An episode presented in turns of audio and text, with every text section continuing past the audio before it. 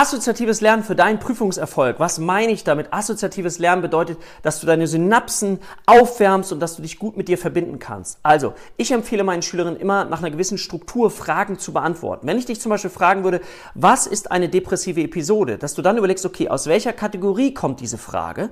Kommt sie aus dem Bereich psychopathologischer Befund? Ist es eine Medikamentenfrage? Ist es eine therapeutische Frage? Ist es eine Frage über psychische Störung? Aha, ja, zack, eingeloggt. Dann hast du den ersten Pfad gebildet.